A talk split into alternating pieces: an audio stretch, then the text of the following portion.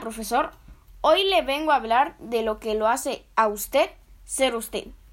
Para saber quién es usted, primero debe saber qué es la identidad. La identidad es lo que define quién eres y tu identidad está conformada por tus cualidades, virtudes, defectos, gustos, etc. Y algunas características de tu identidad provienen de grupos llamados grupos de pertenencia, que son conjuntos de individuos que comparten una serie de valores, actitudes y actividades que los caracterizan y los hacen diferentes de otros grupos. Un ejemplo de ellos son la familia, los emos o tu grupo de amigos. Y a los grupos que yo pertenezco son los siguientes. Otakus. El término otaku se define como una persona fanática sobre cosas provenientes a la cultura japonesa, ya sea juegos, películas, series, cómics, etc. Sobre todo el anime y el manga.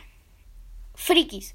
Los frikis por lo general se caracterizan por tener gustos e intereses sobre temas relativos a la imaginación, la creatividad y la inteligencia, que muchas veces resulta eh, ser extraños para la sociedad donde se desenvuelven.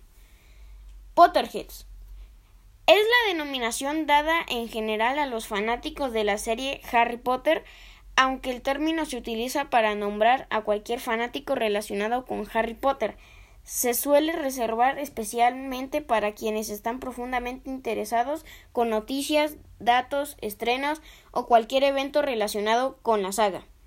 Bueno, profesor, eso es todo. Adiós.